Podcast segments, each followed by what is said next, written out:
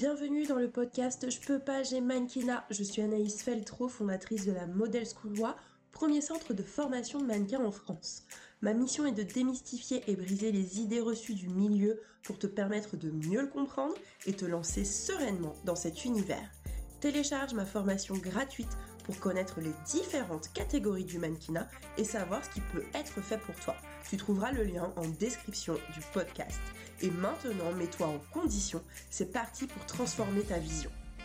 Hey, hey, hey Bienvenue dans notre nouvel épisode du podcast Je peux pas, j'ai mannequinat. N'oublie pas que tu peux partager ce podcast à toutes les personnes qui en ont besoin. Je suis sûre que tu connais familles, de la famille, des amis euh, qui ont besoin d'infos sur le mannequinat ou peut-être même tes parents en ont besoin. Donc n'hésite surtout pas à partager.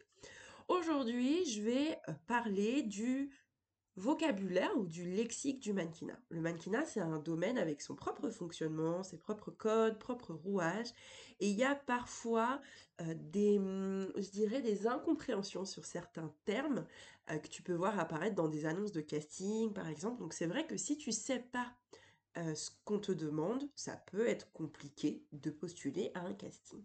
Du coup, j'avais envie, voilà, de faire un petit épisode de podcast lexique. On va commencer par ce qu'on entend le plus souvent, donc le book, le portfolio aussi. Tu peux aussi entendre ce terme-là.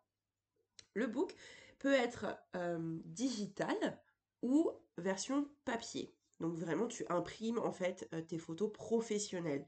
Il est important euh, quand tu crées un book ou un portfolio d'avoir des photos professionnelles. Tu ne peux pas te présenter en casting avec des photos imprimées de toi à la plage. Ça ne va pas du tout de faire ça. Donc effectivement, donc un book, un portfolio, c'est un ensemble de tes meilleures photos.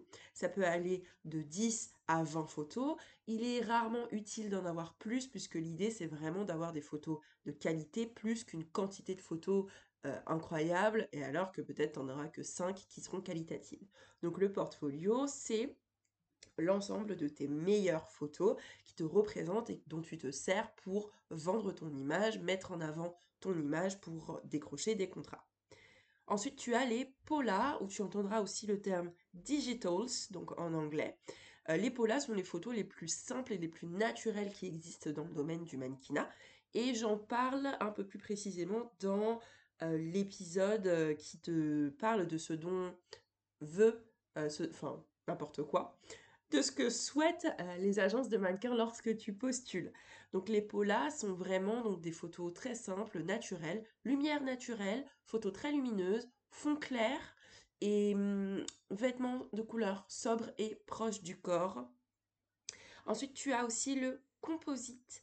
Euh, tu peux entendre aussi parler de compo card ou de compo ou de set card c'est en fait euh, ta carte de visite, entre guillemets. C'est un format flyer, donc format A5, sur laquelle euh, tu as tes 3 à 5 meilleures photos et tes mensurations ainsi que tes coordonnées. Tu as aussi, euh, tu vas souvent entendre le terme photo type test. Les photos type test agence sont des photos très spécifiques que seuls les photographes mode contrôle, je dirais, savent faire parce que c'est une gestion de lumière particulière de studio, avec une retouche bien souvent en noir et blanc. Euh, il peut y avoir aussi de la retouche couleur, mais en tout cas, ce sont des photos aussi vachement simples en termes de stylisme, mais par contre, il faut quand même qu'il y ait de l'expression, du mouvement de ta part lors des poses. Souvent, quand tu postules en agence, tu as besoin d'abord des polas et tout de suite, tu surenchéris avec des photos de type test agence. Le terme booker, ça c'est un terme que tu vas pas mal entendre dans le milieu, booker, bookeuse, euh, bah, ce sont en fait les personnes en agence qui sont tes référents. Sont tes référents, c'est-à-dire qui s'occupent de ton profil, euh, les présenter aux clients et euh, faire en sorte que tu décroches des jobs. Tu vas aussi pas mal entendre le terme mensuration.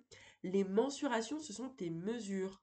Tour de poitrine, tour de taille, tour de hanche. Ça, c'est les principales. Et puis après, tu as pour les hommes le tour d'épaule et pour les femmes, pas mal de tours de tête et tours de cou. C'est un petit peu demandé pour euh, les marques d'accessoires euh, euh, couvre-chef, donc casquette, chapeau, et aussi tour de cou pour tout ce qui va être bijoux, colliers, etc. Les petits créateurs ont tendance à demander ton tour de cou. Donc ça, c'est très important.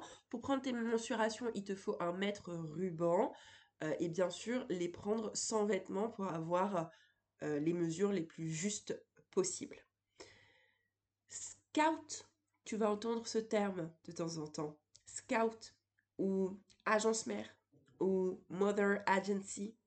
Ces termes-là sont en fait pour désigner une personne qui te représente. C'est une personne qui se charge de développer ton image et ensuite de te placer dans des agences en France et à l'étranger. Cette personne se rémunère en commission sur tes jobs et ne doit en aucun cas te demander d'argent pour une autre raison que celle-ci.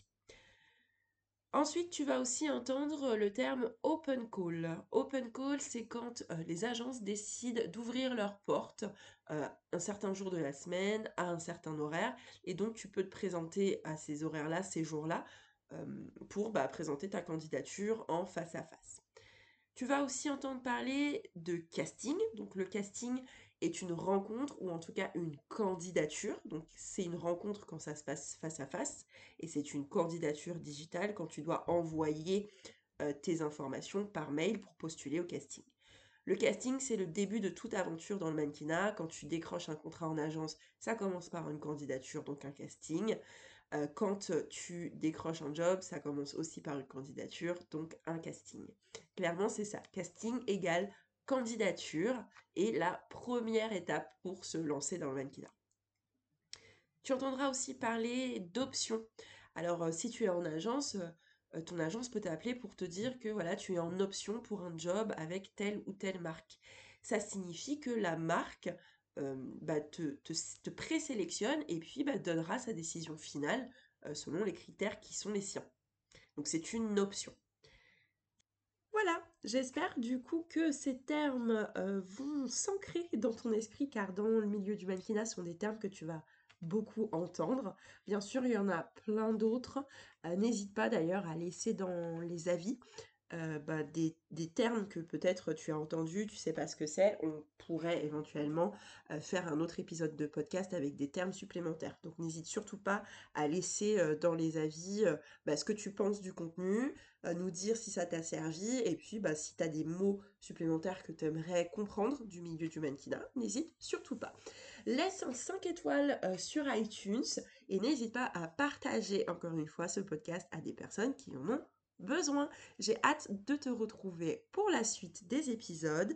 À bientôt, bye. Yay J'espère que l'épisode t'a plu. N'hésite pas à t'abonner pour ne pas rater les prochains épisodes du podcast Je peux pas, j'ai mannequinat. C'était Anaïs Feltro. Je rends l'antenne.